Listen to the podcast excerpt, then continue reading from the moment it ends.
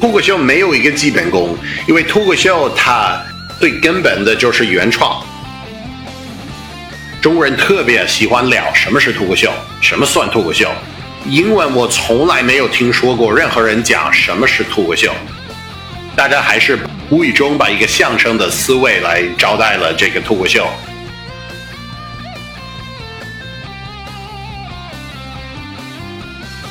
我觉得大家能接受一个包袱没那么好笑，但是有思维的人。但是如果他就是没有内涵，你你没有说出来你自己有什么想法，这个有点大家会感觉是侮辱脱口秀。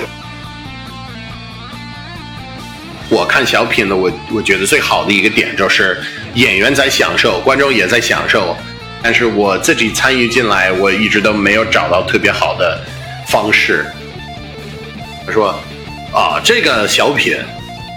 都没问题，但没有一个提到了“一带一路”啊。然后我就说，那我就完蛋了，我真的是，我我我说什么，怎么能在一个喜剧作品里提到“一带一路”？然后我就这个这个时候我就觉得啊，我我可能上春晚的可能性很低了。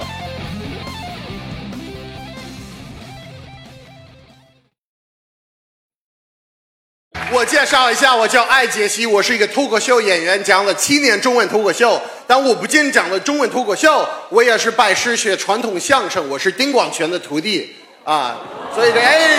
所以你们意识到，又说脱口秀，又说传统相声，北京什么不挣钱的都干啊。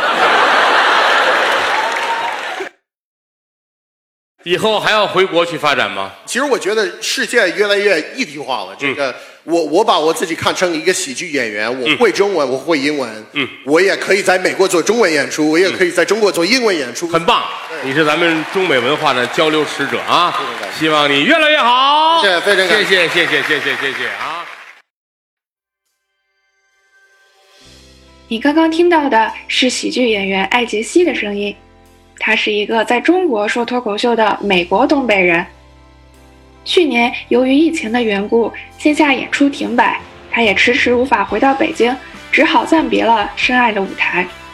但杰西也一直在尝试更多元的创作方式，毕竟生活不能停，世界也需要喜剧。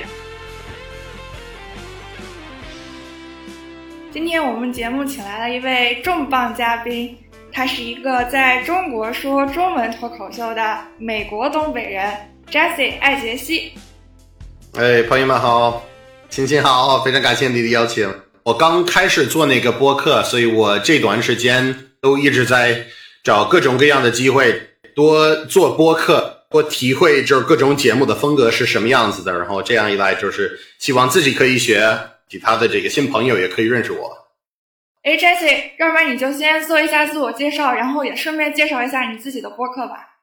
呃，可以，可以啊。所以大家好，我是艾杰西啊，英文名字是 Jesse Appel 啊。我出生在美国，在波士顿，我是美国东北人啊。在上大学的时候开始认真学中文，然后大三的时候在中国留学。一二年我大学毕业以后，我拿到了那个美国的那个富布赖特奖学金，就是那个 Fulbright Scholarship。啊，专门去中国做这个跨文化研究，研究的课题是中国幽默，啊，是通过拜师学相声，所以我拜了丁广泉为师，啊，然后跟丁老师学了相声，同时也发现，哎，其实我还是挺喜欢这个，啊，所以这个我那个基金结束了以后，我还是决定了，就是不要换到其他的工作，就是继续说相声，同时也开始做了那个中文脱口秀，然后就。呃，一感觉一步就一回头看，就是就是八年的这个全职做那个喜剧类的工作，上了那个可能大家比较熟悉的什么《欢乐喜剧人》《八零后脱口秀》，近一年以来，从那个疫情到现在都在波士顿。去年春节就是来到了波士顿，原原来是为了过一个九天的一个假期，现在九天已经变成了四百天左右，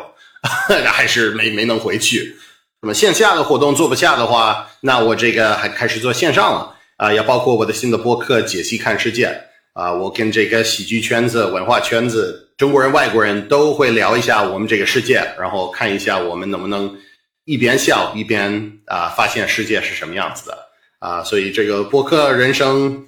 呃，两分钟之内就就说完了，没有什么事儿。OK，再见，那拜拜。开玩笑。所以杰西的这个节目叫《杰西看世界》，对吧？我个人非常喜欢这个播客，现在应该已经推出两集了，所以我也推荐大家去收听。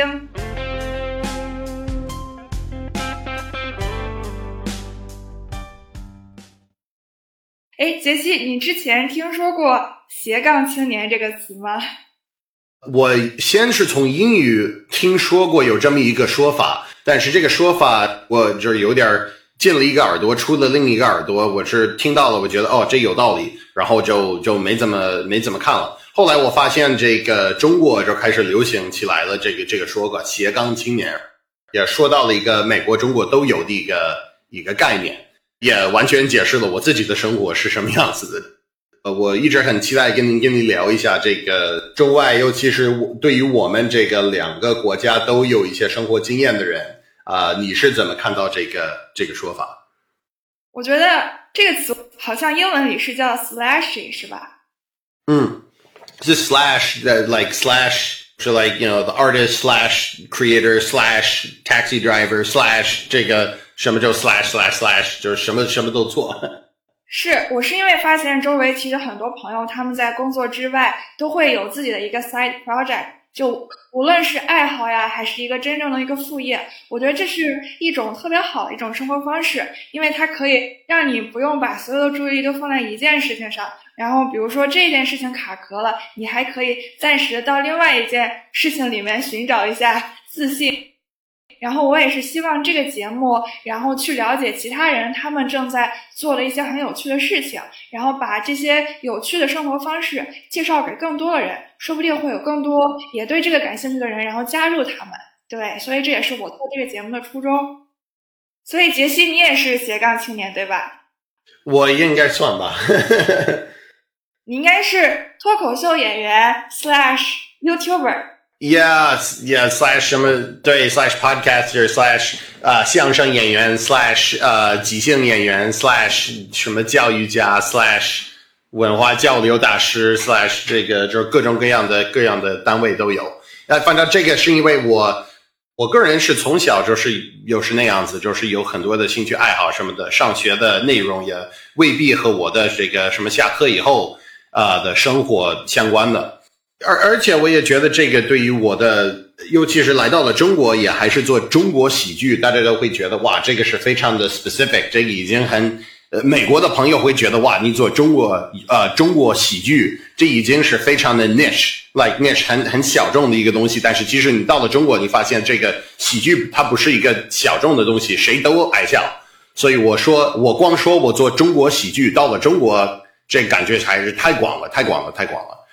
因为我在美国，我最早开始做的那个喜剧是即兴喜剧，就是 improv comedy，就是一上台没有剧本、没有道具，和你的团队啊立刻塑造角色，同时在讲故事和表演的同时，也在发明故事的下一步要怎么去演啊角色没有剧本之下该怎么说，这个是我最早开始做的那个喜剧。然后到了中国，我就开始做了相声。也开始做了那个中文脱口秀，就开始拍短视频，呃，开始做那个搞笑 MV，上播音节目，就什么都做一点，所以就是很很快就变成那个斜杠那种。而且我从那个拿到了那个富布赖特开始，就算是是我自己的老板，所以这个没有主业在告诉我，OK，你从那个朝九晚五的时候，你该怎么花你的时间，没有这个时间方面的限制，我可能会更斜杠一点。所以斜杠青年他其实也有这种可以自我探索的一个自由，就是为自己打开更多的可能性。哎，杰西，我知道你去年一年应该都待在波士顿，对吧？就是没有办法回到北京。那你去年一年都做了哪些事情呢？哦，我今年就是我，我感觉一年以来已经有好好几个时代了。我在那个对第一个时代就是从那个。这那是去年的春节，那个时候我就回到了啊美国。原来我在拍那个《欢乐喜剧人》，然后我们两个录制期间有九天的时间，但是因为我真的就累死了，就录了几期节目，然后是非常累。我我是决定了还是要要回国了。然后恰好我在空中的时候啊，武汉关闭了，然后这个疫情正式开始了，然后九天之内所有的航班都取消了，所有的外国人的去那个签证都取消了，然后很快就发现了，哎，我这回不去了。那个时候呃比较特别，因为我已经录了节目，但是还没播，所以在中国人隔离的时候，我的节目正在播出，所以对于国内的人来说，我我这火了一把。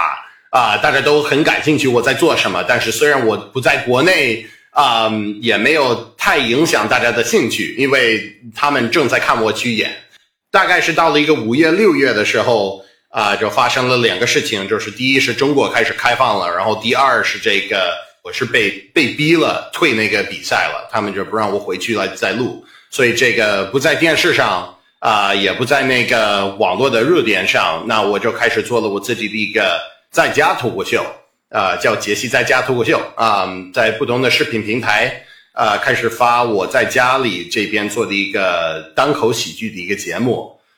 对，基本上就是这样子。然后我就保持这个在家脱口秀啊，做短视频，做 vlog 啊。然后这一段时间我刚开了一个，刚开了一个播客。我一直在一直在探索这个线上是怎么最好跟最多的观众有接触。啊，而且什么形式最理想？找到一个市场又在开展的一个方式，但是也符合我的个人风格的一个形式。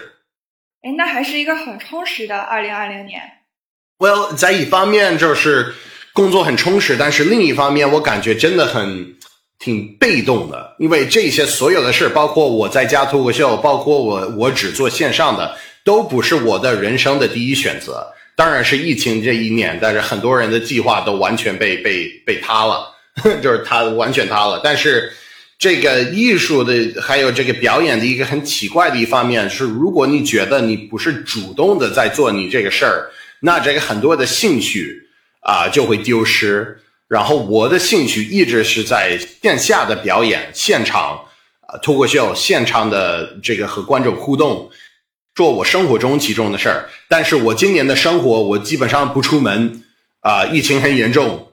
什么都没发生，只有在线上的那个事儿，所以在某一方面，我的工作量还是还是够多的，但是我的兴趣和趣味，我是一直在一直在主动的推我自己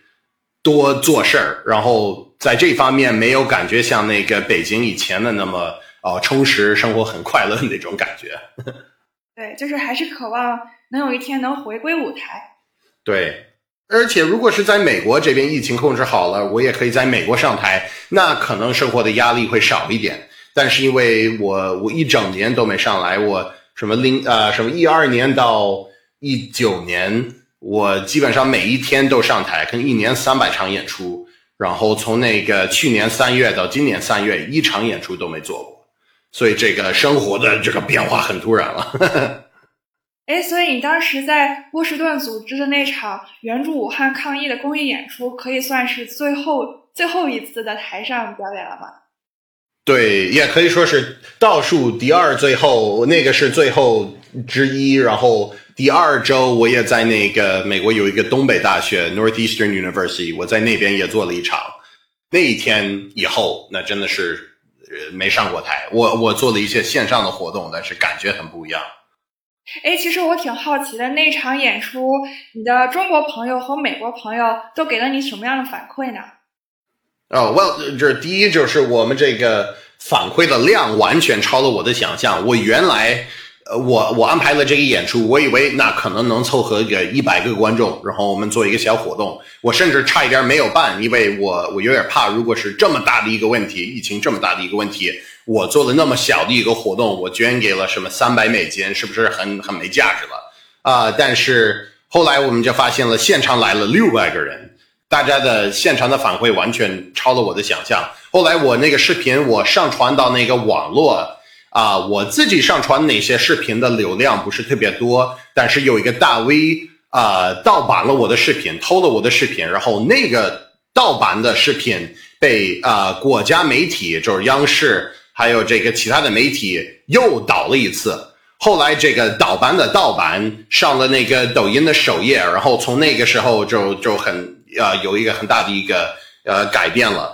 反馈都是特别特别好，就是大家都非常的支持那个演出。然后到了美国的疫情严重起来的时候，也有很多的当时的粉丝也在看，哎，我们有没有办法这个口罩怎么捐给美国？这个怎么怎么能帮美国这个事儿？我感觉是真的，也说的不是很夸张，我也不是很乐意这么说，但是真的可能是一近什么近一年的中美友好的关系的唯一件事儿。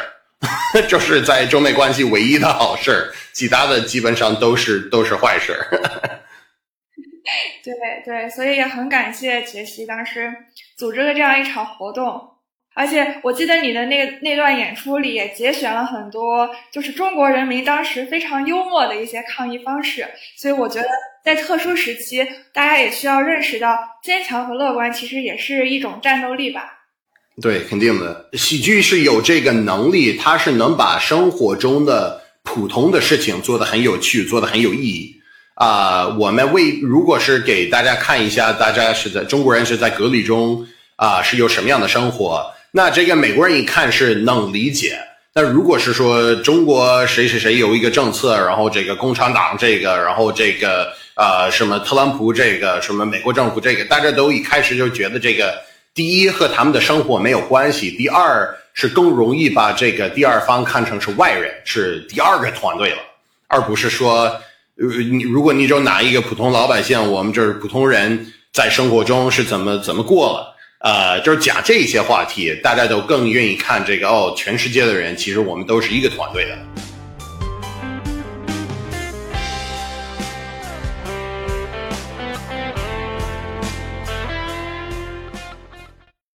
美国人那里有没有地图炮这种东西，或者说 stereotypes of each U.S. state？有，肯定有。你现在你住在哪里？你是住在加州是吗？对对对。Yeah，所以我我我会回答你的问题，但是我也很好奇，我要先听一下你有没有意识到美国人对美国人的刻板印象在哪儿？我可以说一下我认为的波士顿的一些 刻板。好了。对对对，波士顿，你你在美国待了一段时间，你对波士顿是什么感受？你们是不是经常吃 lobster rolls and clam chowder？呀，所以 这个也是就是两个两个很很经典的这个食物。嗯，波士顿人好像会为自己的口音而很自豪。呀，所以我这个这个是的，当我再加一层的那个波士顿人。都知道其他的地方的人不喜欢波士顿的口音，但是我们波士顿人都还坚持说，不管你怎么想，我们还有还会这么说。我自己的波士顿口音不是特别浓，但是这个其他人对于波士顿的那个刻板印象就是波士顿话很浓，然后这个美国人觉得这个口音很难听，波士顿人都都无所谓。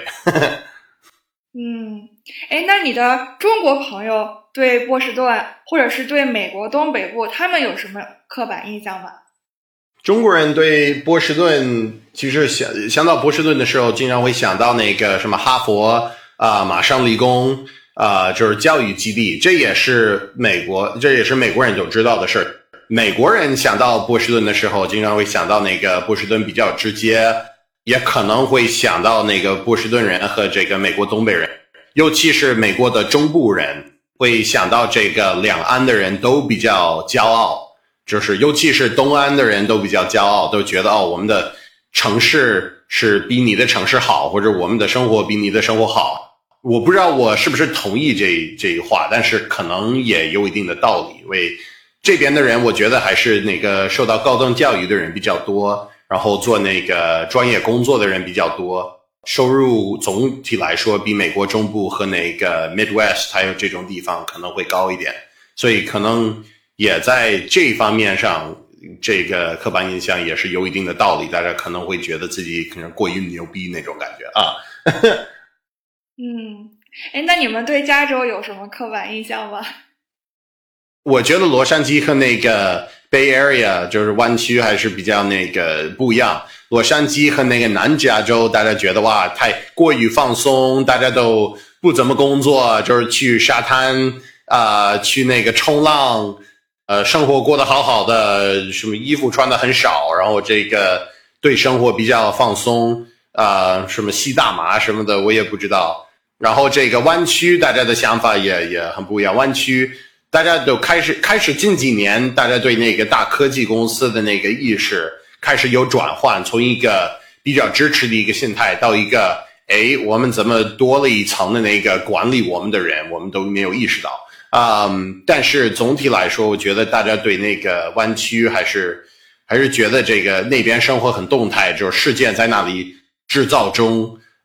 也是觉得也呃什么湾区的人就可能比较骄傲，觉得自己很重要，就是不不太在意真正的生活是什么样子，都在线上和这个 VC 的那种生活，但这这都是刻板印象。反正那个美美国文化现在特别反对刻板印象。就一提到刻板印象，也是提不到的，那个笑话也说不到的。如果你说跟刻板印象有关的笑话，你得嘲笑认为刻板印象是真的的哪种人，你才能提到刻板印象。对，哎，那 Jesse，你觉得中国有没有哪一个城市和波士顿很像呢？哦，这个问题比较好。我觉得北京有一些相似的点，因为北京也有大学和这个。北京是首都，波士顿它虽然不是首都，和它人口比北京的少很多，但是第一是天气会比较像，第二是这个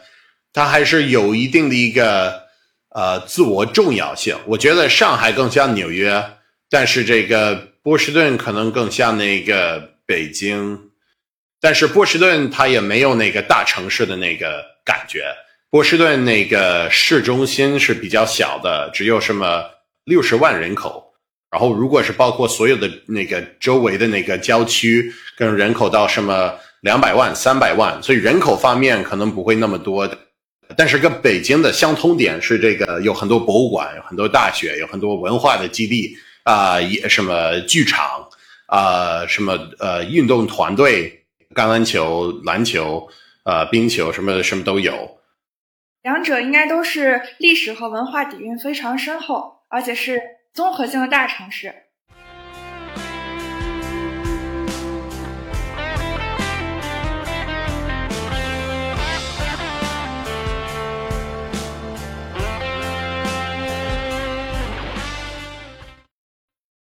对，Jesse，你说，呃，你当时到中国是和丁广泉老师学习相声，对吧？嗯。我很好奇，你在学相声的时候，觉得哪一项基本功最难学呢？啊，这个基本功，呃，其实这个背贯口，呃，是在语言方面会有一些挑战，但是其实最难的不是语言，因为我们学的是传统段子，所以这传统段子最难的是怎么让现在的现代的中国观众。做一个外国人的身份上台，觉得说这个段子自然，你怎么怎么能让大家感觉你真的是在享受讲这个段子，而不是因为哦外国人说中文太有意思哦，因为不是那样的一个一个心机来去上台，而是真的让观众感觉你是在享受和在表演这个可能有一百年历史的一个段子。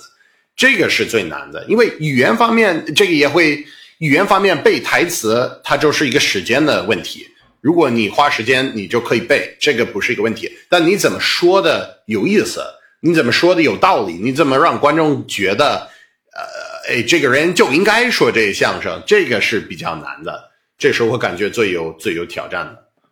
对。而且演员本身也要对他自己讲的这个内容信服，就是你自己也要觉得他好笑。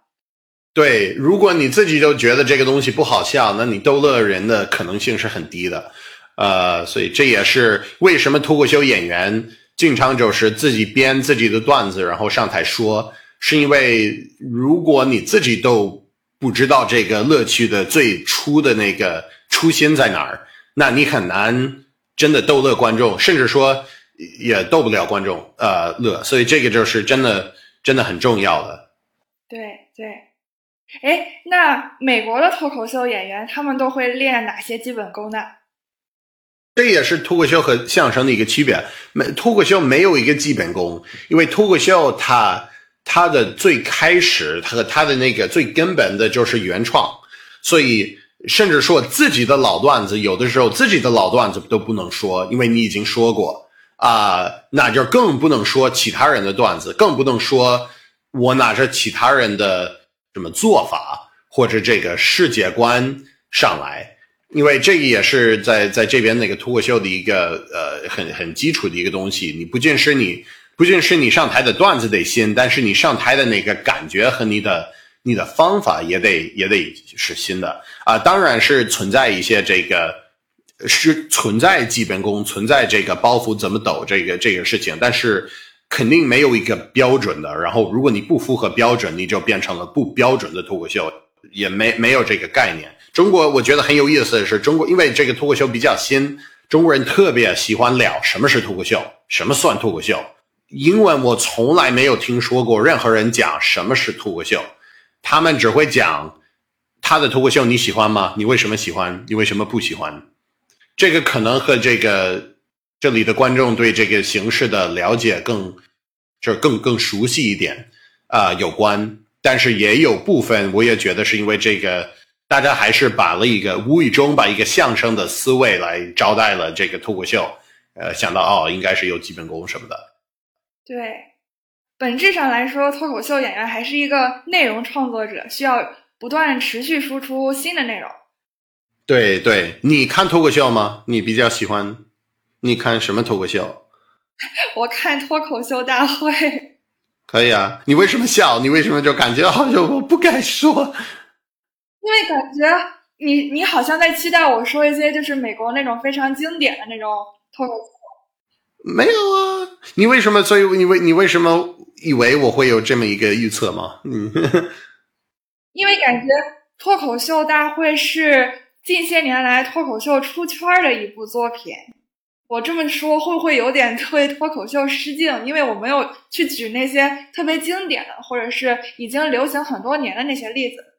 没有没有没有没有没有没有，这个这个也是这个这些节目，脱口秀大会、吐槽大会对我们的圈子是有一个很大的帮助。因为脱口秀大会、吐槽大会，他们很多的参与者，他们就是我们的圈子里什么一二年、一三年的时候啊一直在上台的，但是都没有什么出口的，没有什么没有什么出发的。呃，方法的那种那种人，然后有了这些节目，呃，不仅是对于那些人有好处，就是，但是对于我们整个圈子都有好处。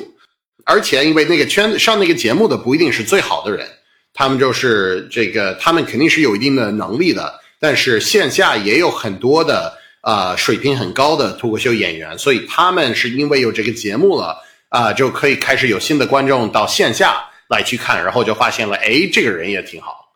所以这个这个都好，你你看这个节目，你你是有什么感受？你脱口秀大会播出之前，你有没有听说过脱口秀？其实没有哎，而且我也不知道线下会有这样的演出。但是我看了之后，我会挺想去线下看一看这些表演的。对，所以你在那个你在那个旧金山湾区什么的，你有没有去看过现场的吗？没有，但是我之后有这个打算。对，所以就是等到那个剧场开了以后就可以可以去了。我也发现了，就是最近也有很多的，因为脱口秀大会、吐槽大会，华人在美国就开始看了，对这个事情很有很感兴趣。然后我每我我问了啊，你有去有没有去那个美国的那个俱乐部来听？然后很少去去去听了。然后当我一提的时候，他们就哦，对呀，我在美国，我可以任何一天就去听一下。他们就是好像是有刚有了这一意识。嗯，对对对，所以这一类的节目对于脱口秀的这个推广还是非常有作用的。对，而且我也是看了之后，我发现脱口秀其实它不光只是搞笑，其实很多演员他也在输出一些观点，或者是嗯结合时事发表他自己的一些立场。我觉得这也是一个发声的一个方式。对，这个是美式脱口秀的一个，你要刚问了基本功，我觉得这个是一个必须有的点，就是。这个段子你为什么在讲？它有它对社会有什么样的意义啊？甚至说这个意义就是纯粹为了让我们好笑，就是看我们的世界是什么样子也 OK。但是它也得有一些思维在里面。如果有个脱口秀演员，他全部都是谐音梗或者这个呃，就是没有内涵的东西了。第一是在这么竞争这么激烈的一个市场，他肯定赢不了。我觉得大家能接受一个。包袱没那么好笑，但是有思维的人，大家是可以看到，就是说，哎，这个人虽然我不喜欢，但是他肯定是一个脱口秀演员。但是如果他就是没有内涵，你你没有说出来你自己有什么想法，这个有点大家会感觉是侮辱脱口秀的一个感觉 啊，所以这个是最难最难的那个该怎么融合到中国文化的一个点子，就是因为中国的社会一般来说不是特别鼓励大家有一个很强强烈的自我自己的一个想法。至少要等到其他人问你的想法，你才能说。肯定不要自己主动的拿着麦告诉这个全观众我是这么想的。你没有问我，我还是告诉你我我是怎么想的啊。这个和中国的文化有些相相反的一些方面，但是大家都是非常需要这个发声的这个平台，因为不是因为文化没邀请你，而不是说大家没有这个需要。嗯。对对，而且我觉得脱口秀它其实是稍微有一些冒犯性的，所以是带有一点这种反抗精神的，所以它其实挺需要一个嗯比较开放的一个文化环境吧。但我觉得它其实可以和这两者其实是可以相互促进的，就是如果脱口秀被呃更多人看到了，那么这个整个的这个环境也会变得更加的包容，更加的开放。对，我也希望这个主要就是大媒体。主要是大媒体有没有一个机会再继续展示？因为在大媒体不是说有话题敏感，最敏感的就是有想法，最敏感就是我我这个人这么想，无论其他人告诉我我对不对，我还会这么想，那就是最敏感的事儿。这也一直以来是一个比较大的一个挑战，尤其是对于一个外国人，在中国媒体上，我能说到的事情是比较有限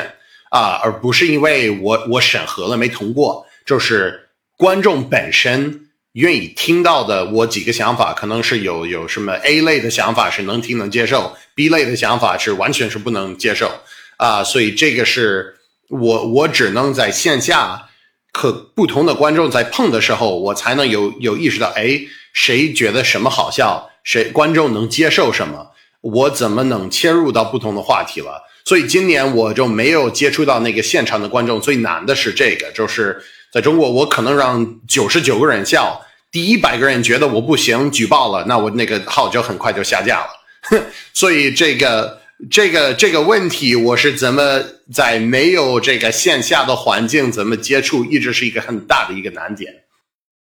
对对，就是在线下的时候，你有一个及时的反应，你知道你哪里最戳观众的笑点。但是可能在线上，你只能读一些评论，或者是看一看自己的这个播放量，你可能没有办法具体的 pinpoint 到你的那个最最精彩的地方。对对，而且这个现象都已经变成了我的，我现在我的职业的全面，也不像以前的我有很多的不同的方面，所以如果我的号下架了，那我真的完蛋了。那以前如果是我的号下架了，那我还有现场演出，我还有这个可以办什么企业培训，我还可以做那个不同的工作啊，也不是这个 end of the world。但是如果我在美国，我的事业都在中国，然后号就下架，那真的就是我得改行。中所以这个，而而且这个真的就是就是有那那种悬念感，就啊，我自己可能会觉得 OK，九十九个观众点赞，一个观众举报。那这个这个有关部门可能会听一个举报的人，不一定会听九十九个点赞的人。哎，Jesse，那你会研究中国的小品啊，或者是情景喜剧，或者是喜剧类的综艺节目，来揣摩中华民族的笑点吗？这个呃，多啊，小品。我开始学相声的时候，我也我也看了一些，比如说赵本山那些春节的经典的小品，那个小品。但是我觉得小品的难点是在中国有了形成了一个传统，就是必须得和社会的正能量话题啊结合才行。我基本上，我作为外国人，我只能说上一些。哎，我是一个留学生，来到你的小村庄，觉得哇，特别有意思，就是觉得很，这和我的生活很没有关系。但是小品和那种小表演，我还是很感兴趣，所以我做了很多年那个西式的小品，就是 sketch comedy，找办法怎么中国化，也甚至上了一些节目做那个西式的小品。但是中式的那种传统小品，我觉得我觉得有意思，我觉得可以研究，我也觉得能帮我去了解这个中国的一些这个民俗文化。但是最这个想看的内容，我一直都没有找到特别喜欢的。你你有比较喜欢的吗？你说小品吗？我还挺喜欢赵本山的小品的。赵本山，赵本山好，你你为什么喜欢赵本山？还是因为好笑吧，就是觉得好笑哈。对，或者是他其实已经成为了大家一个习惯了，就是每年春晚的时候，你总是想着去看他，就是变成了大家一一种这种情怀了。对。有很多情绪在里面，就是情怀在里面。对，所以我我看了那些东西，我也能感觉到这个。所以这个是我看小品的，我我觉得最好的一个点，就是演员在享受，观众也在享受。但是我一直都没有机会，我有了这个事儿肯定是没问题，但是我自己参与进来，我一直都没有找到特别好的方式。我我我也有一年，我我是我我是没有没有上过春晚，然后我没有。啊，参加过他们他们那个过程，但是我有一有有一次几年前，啊，有那个优酷的朋友帮我去介绍了一些央视的一些呃导演，然后他们当时问了我有没有什么春晚小品的 idea，那个时候就很很好笑，就是有大概四个编导在桌子的一边，就是和我们一起做，然后在那个桌子的最最圆的那个边缘有一个大领导。就是抽烟，没介绍自己是谁，没没说名字，然后就离我们还是挺远的，就是一直在一直在旁听我们在说什么。然后我我做了一些小表演，我也给了他们不同的那个这个小品的那个 idea。我们聊了半个小时，哪个人都没没张嘴。然后这个大概半个小时以后，他终于说出来了这个他的评论。他说：“啊，这个小品都没问题。”但没有一个提到了“一带一路”啊，然后我就说啊，那我就完蛋了，我真的是，我我我说什么怎么能在一个喜剧作品里提到“一带一路”？然后就这个这个时候我就觉得啊，我我可能上春晚的可能性很低了，我说 我就没太大的希望了。对对，所以小品还是一个非常有中国特色的一种喜剧形式，因为它被赋予了很多政治和文化上的一些意义。这个是很可惜的，因为这个小品它本身它原来的那个出发点它不是这个，它就是后来因为这个这个东西是东北之外没有线下的市场，所以比如说脱口秀啊，它有线下的也有线上的，有吐槽大会的，但是也可能是春晚上也会有的啊，就是各种脱口秀都可以火。小品因为没有这个线下其他的这个市场。我觉得他收到了这个限制，现在就变成了你问了我，我喜不喜欢那个那个小品？我唯一能想到的就是春晚和那些大晚宴的那种小品。但是肯定是开始的时候有了更多，然后肯定有有可能我也听说在东北那个赵本山是有那个现场演出的那个啊，他那个剧场那边的那个脱口秀，我很感兴趣。如果是有机会去什么呃沈阳或者辽宁什么的，我也可以。去那边来听，我很好奇看一个，呃，春晚之外的小品是什么样子的。嗯，对对，哎，之前你还说过，不同国籍对于幽默的理解其实百分之九十九是一样的，差距只有百分之一。嗯，这是你在中国讲了这么多年脱口秀之后的一个感受吗？对我开始的时候，我最早就来到了中国做那个研究生，我当时我不知道我会。会发现什么？就是中国幽默和美国幽默怎么怎么不一样？但我觉得在操作方面，很多的喜剧是一样的。但是我我说那个九十九的是百分之九十九是一样，还有百分之一是不一样的。还有一个还有一句话是，但是那百分之一如果做的不好，那这个第二个观众不会觉得好笑。所以中国的因为喜剧，它虽然可能是百分之九十九是一样的，但是如果这个百分之一是提到一个《三国演义》。或者一个，甚至说斜杠青年啊，这个这个这个概念上是九百分之九十九的，是因为比如说斜杠青年，你提到这个这个概念啊，西方人也能理解。但是如果你没有招待他，你在那个铺垫的时候，你没有招待是有这么一个现象，然后在中国是什么样子，美国是什么样子的啊，这个观众不会那个幽默感就会丢掉。然后，如果你招待的太多，铺垫太多，包袱太少，那就不好笑。所以这个难点是在这儿，就是怎么用这个喜剧达到这个百分之九十九的共同点，同感、生活类的那种什么，我们都对自己有一些不满，我们都对社会有一些不满，我们都会用喜剧的形式来克服我们这些不满。我们都就是在什么谈恋爱的时候会会遇到啊、会遇到很多问题，可能是中国的中国人遇到的问题和外国人遇到的问题，可能呢是就是那个百分之一，可能会有这个稍微不同的点，但是很多的点也会一样子。对我最一开始以为这百分之九十九完全都是指，比如说喜剧的创作技巧，但这么一说来，好像也包括就是不同国家人民他们一些共同的生活经历和共同的情感体验。而而且心理方面，就是虽然两个文化都会有不同的，呃，都有不同的文化，但是大家的心理的需求是一样的。我们都不要丢人，我们都不要感觉被抛弃了，我们都是想要找到什么很好的男女朋友什么的，我们都是想要和父母做好做好关系，但是有的时候会会跟父母也会有冲突。这个都是一样的，具体什么样的冲突，具体什么算是一个好男女朋友，这些点子可能会不一样，因为这些不同，可能有中国的一个段子，美国人会觉得不呃不好笑，但是如果你稍微改一下语境或者稍微改一下环境，就会很一样。就是比如说那个中国的中国好声音，他们的他们唱的歌，每一个字每一个调。会和美国的那个什么 American Idol 不一样，但是几个节目是一模一样的，就是一模一样。如果我有一个 American Idol 的段子，我换了一个中国好声音，我换了一个美国的主主持人和一个中国的主持人，我能抖这个包袱的可能性还是挺高的。但是大家会，大家看那个中国的节目会觉得啊，这个节目和我们的节目完全不一样。其实我觉得什么表面不一样，但是这个肉体。和这个框架是一样的，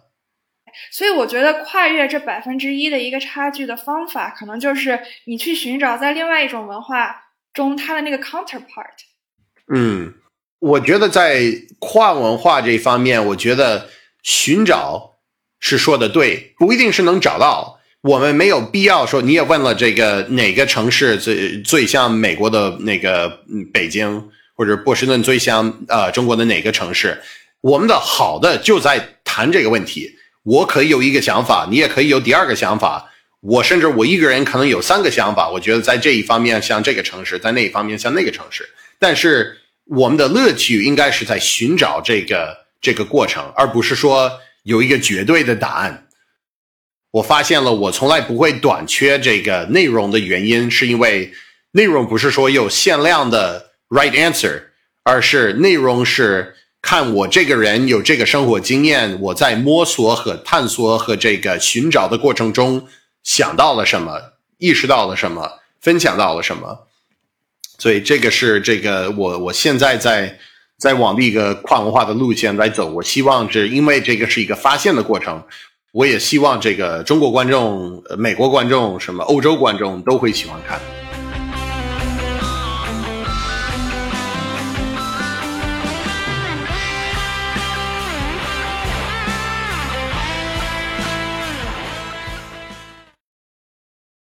哎，说到这个跨文化，我又想到另外一件事情。Jesse，你应该算是 millennial 对吧？呃，算吧，我是九零年的。millennial 它应该是指的一九八一年到一九九六年这个时间段出生的人，所以应该是算中国的八零后和九零后。对，我应我是我是九零后，但是就是最最年纪最大的九零后。你觉得美国的这群 millennial，然后和中国的这些八零后、九零后，大家差异大吗？我个人觉得，就是中国和美国，就是每一代你越年轻，我们的生活越像。啊、如果你想到的是，比如说中国的什么五十六十年代出生的人，那他们生活长大的那个环境和美国的那个环境有很大的不同，而且他们看到的那个变化比比美国的那个年纪的人看到的变化还多。但是现在我觉得九零年，我觉得尤其是九零年以后，我们真的生活在一个越来越像的世界了。我们都有手机，我们都是遇遇到现在同样的社会问题。我也近期在想一想，有没有有没有可能做一个节目，都是在聊到这个同一个问题，从中国人怎么解决和美国人怎么解决的这这个不同的想法。比如说这个，无论是中国的九零年，还有这个美国的 millennial，大家都会想到，我具体我怎么能买房，我怎么能同时有一份我觉得满意的工作，但是也有社会价值的工作，啊，这个这些事情都是越来越像，而且我觉得我我有的时候会觉得非常生气，就感觉有有一些群人是觉得为了自己有权威，让我们觉得中国和美国很不一样。但是其实我一看，我越看我觉得越像。你觉得呢？你你也了解很多的九零后什么的，你觉得我们的生活更像还是更不一样？就是我觉得大家肯定都会经历，比如说上大学的时候一些选择专业方向的问题啊，然后包括毕业之后找工作，有一些我也不太确定，这也是我很想问你的。一会儿我们可以盘点一下。去年在中国和在美国的一些热词，就是我很好奇中国的一些社会现象在美国存不存在？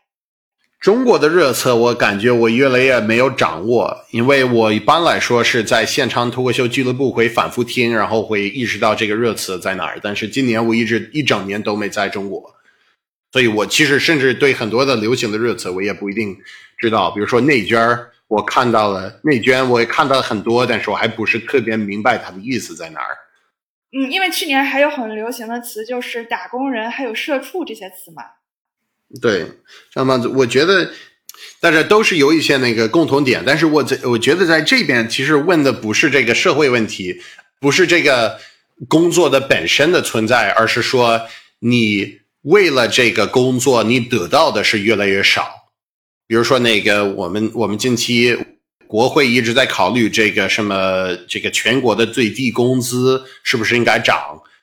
这个公司是不是需要提供那个医疗？呃，尤其是疫情时期，我们有很多的这个 essential workers，这也可以说是一个热词了，就是那个呃优先级高的工人，只是在某一方面给的是一个。说是社会的榜样什么的哇，我们得特别感谢我们这个 essential workers 这些工人。然后到那个政策来的时候，不给补贴，不给那个不给涨资呃涨工资，也不一定有特别好的这个防护措施。然后就感觉有一个差距在这边，就是大家做什么工作都是可以了解，但不想要说，不想要听你的工作很重要，但是也没有收到什么样的福利。但是其实我觉得，在客观的角度来说，中国的很多的工人的这个工作环境比美国的苦。有的部分是因为这个国家的经济发展的问题，但是也有很多部分是在中国没有说到一些那个呃心理方面的问题，就是中国人就觉得，如果是老板一直逼着他们加班他们只能忍着。但是在在美国，如果这真的是有有人在一直在逼着你加班至少可以发一个抖音，一直在骂这个老板。但是，甚至说也可能真的会辞职了。中国人，我我觉得可能会更觉得哦，那我就我得不断的吃苦，然后就就吃苦到底了。对，这就是另外的一个热词，就是职场 PUA。Yeah，那个我做了一个脱口秀的一个就是七分钟的一个作品，我不知道你看了吗？看了。所以你觉得美国人他是不是嗯，在职场会更懂得保护自己，或者是如果？遭受了不公正的待遇，他更容易去、更敢于去为自己发声。我觉得会比中国的可能会多一点，但这个我也加一句话来说，我也从来没有在中国或者美国的任何办公室工作过，所以我我的我的个人的职业的经历主要是做那个艺人皮保公司的这个，就是什么个体户什么的。我觉得在这方面有有一定的法律的保护，还有一些。文化方面可能会更，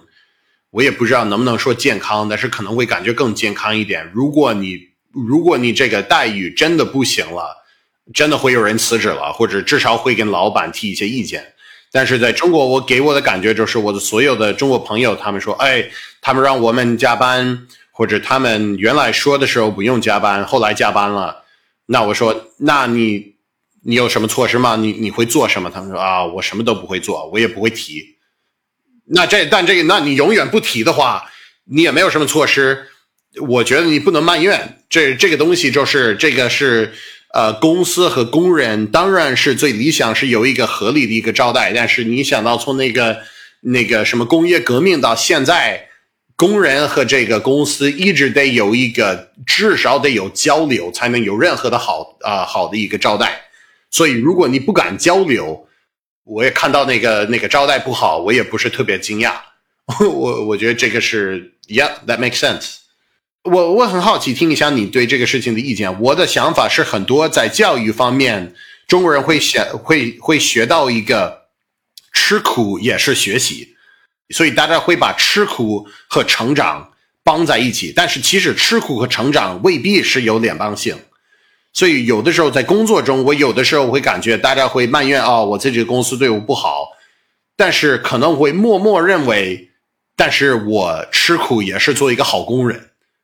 那可能会帮我发展，但是我很少会看到你真的吃苦了，真的帮你发展的任何现象。所以我不知道你觉得我那个我那个分析有道理吗？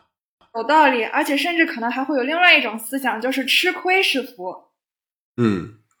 确实是有的时候在成功的路线中，你会吃苦，或者你得不放弃，或者你得做到一些你不喜欢做的事儿。但是这个不等于吃苦本身是成功。以前，尤其是八十年代那个八零后，我有的时候会听到一些人，他们会说：“哦，当时我对学英语非常的认真，我会背字典，字典里的每一个字我都会背。”也啊，然后这个会感觉让我感觉很很 sad，就是你这么大的努力，这个不是学语言的方法，你背字典是没用，你自己是想要表达一个，你为了学一个东西，你愿意吃苦，但是你光吃苦了。但是大家当时也没有太多的更多的资源，所以不能依赖他们，不能说他们不好。但是现在，如果你真的你你就哦，我我要学英语，所以我一直在背单词，我一直在呃，我一直在考那个什么托福或者就这种东西。是考托福当然是没有什么问题，但是我们别以为就是因为你有了一个成绩，你就会说这个语言。但是，如果你真的在突破这个点，会遇到很多的更大的挑战了。所以大家都更愿意在一个有限定的框架之内吃苦，而不愿意挑战自己突破这个这个这个范围。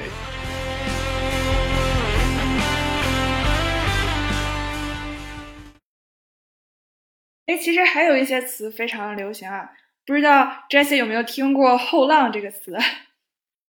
后浪这个我我也我也听说过。那你你你帮我解释一下，你觉得后浪的你的定义是什么？后浪英文里应该就是 younger generation 吧？对，指这些年轻的新生力量。我觉得美国的近一代和上一代的人的关系是比较比较复杂。因为我们近一代可能是第一代收入不会超过我们的家人的这呃我们的父母的这一代啊，一直以来是我们就是一个四定的一个发展的一个趋势，就是无论你的家人怎么样，总体来说你会发展比他们的更好，而且这个在文化方面也有很很大的一个感觉一直在推动我们，就是说无论你父母做的多多么成功，你也得做得更成功。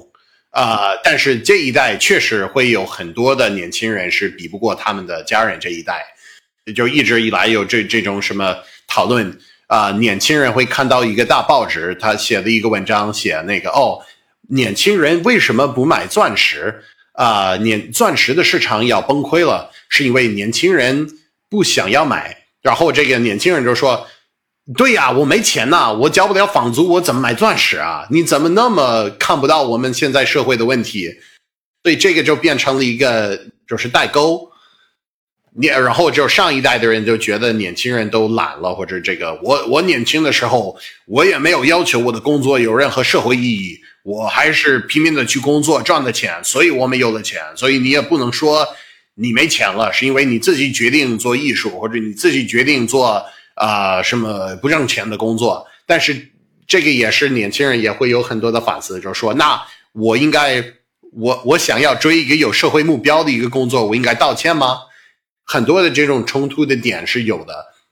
所以我觉得这个新一代的，呃，和老一代的这个这个改变是比较大，多少是我们选上的，多少是这个社会的变化啊，让我们有的改变是很难说。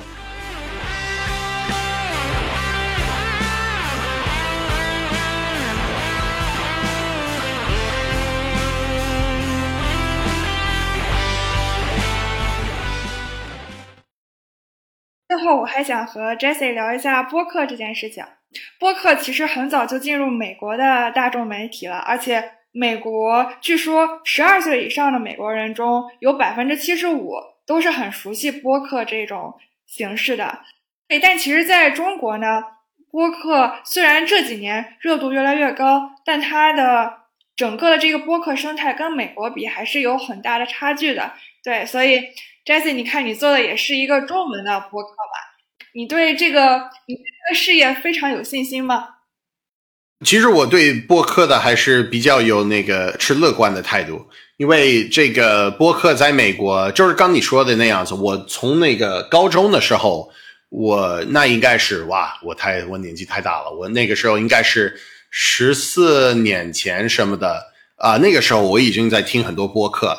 就美美国的那个播客有几个中国的这个播客现在。还在发展的一些点子，所以就是美国更早有一个更强烈的一个广播电台的文化，就是更高质量的那种什么啊广呃很多不同的声音的啊自由媒体的这个广播电台。中国的广播电台主要是政府的广播电台，然后他们发布的内容是因为有上上层人告诉，呃，今年要有一个娱乐节目，两个评书节目，三个新闻节目。然后他们不是按照市场，是按照这个什么有关部门的那个需求啊，所以中国的这些那种什么记者类，还有这个长篇啊啊长篇故事类的那种那种节目是刚有播客才开始有了。还有一个方面是播客刚开始在美国有很多的明星为了自己更好和他们的观众交流。啊，还有为了有一个好玩的呃爱好，很多明星和高质量的那个博主开始免费做了很多年，所以他们免费在这个市场这个事情没有市场的时候，其实是因为没有市场，他们可以放松，完全不用考虑他们说什么。在这个情况下，他们在开始做了大量的工作。中国的这个问题是，如果你是明星的话。如果你已经成为明星了，那你的专职的工作就是不要丢掉你的饭碗，就少说一点，不要碰到问题啊。所以中国的明星不是特别多加入到了播客，但是我觉得中国的播客界这几年的发展，我觉得会越来越发展到这个方向。现在高质量的播客越来越多啊，包括这个可能是顶级的明星，还是那种什么比较什么。啊，有框架和这个把握好的那种播客，但是我觉得会有很多的网红和其他的有独立的视角的人会参与到那个播客，还有播客的那个播客的文化比较健康，录那个播客是好玩的。我你你邀请我上来，我觉得好玩，花一个半小时跟你聊，太好了，也没什么事儿。他的那个他就是乐趣，他是一个比较愿意分享的一个环境啊，他跟其他的。啊，形式不一样。短视频的人都是非常的积极哦。我我这个短视频多少点赞，多少分享啊？他那个算法有没有没有跟上了？呃，一直很着急。所以播客的那个创作环境会更舒服。我觉得是一个啊，至少我我应该我很想试一试。我觉得会会比这个啊，比如说二零二零年和二零三零年的是对比的话，我觉得播客会上升很多。嗯，对对。对，而且我觉得在播客，它更适合展开一些比较深度的讨论。嗯，我也很好奇，你听了我的播客，你有什么感受？你觉得我的我的播客对你来说，这个趣味在哪儿？嗯，我觉得你会聊到很多你自己对中美文化差异的一些体验，能比你的那个你平时那些表演能展现一个更更加立体的，或者是更加多元的一个你。嗯嗯。对，所以我那那挺好的，就是感谢感谢，因为这也是我做播客的一个目标，就是短视频它有自己的优势，但是呃，这个短视频就是也也很难说一个立体的，甚至让人想也挺难的。大家上的一些短视频的平台不是为了想，所以如果呃有更多的话要说，那这个播客可能会更合适一点。啊，然后这个跟观众交流的那个度可能会更深的。我做那个播客刚呃正刚开始做了这么几期，但是我已经收到了几个人给我写了很长的邮件或者更长的那个私信评论，就是很深的来去想播客的内容里在在说的那个事儿。这个对我来说，我觉得是很很真诚的。而且我作为做一个什么靠媒体生活的人，我一直很害怕的是什么？我一直很害怕的就是你的粉丝多，你的点击量多，但是这都是假的，都是假的，虚伪的，要么是直接什么弄虚作假，要么是是真的看了我的视频，但是没有深入了解我，也没有深入的了解我在做什么。所以，如果是播客，我虽然这个播客的那个播放量也没有那么多，但是刚开始已经开始有人很深度的和这个内容有交往，这个对我来说已经是一个初步的一个成功。所以，这个如果我们是要做真正的交流，我们也不可能是把所有的希望都放在短视频的平台。当然，也会有一些用啊，这个科技是挺好的。我以前很难告诉大家，比如说美国怎么样，我现在一随手来打开手机，我能拍一个三十秒的视频，然后大家可以看真正的啊是生活是什么样子的。但是这个瞬间已过去了，第一是很快就过去了。第二是这些平台，他们都是追新的，他们没有追质量，所以我那个三十秒的视频，无论是多么精彩的啊，连在抖音可能有什么啊什么呃几千万的点击量的那些视频，现在一点流量都没有。那么好的一个视频，但是这个平台的算法不会再推，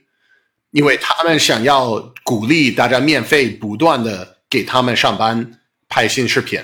如果是把老视频给平台，那就那他们就挣不到钱了。所以这个播客也会稍微的不一样，就是播客它是一个，先建立这种信任，我们聊，我们真实的表达我们自己，然后你有时间那可以跟我一起看这一期，没有时间也算了，没事儿。但是如果你加入了以后，我们可以到一个更深的一个呃交流的一个一个平台。嗯。对，是的，我觉得它是一个更能经得住时间的考验的一种媒介。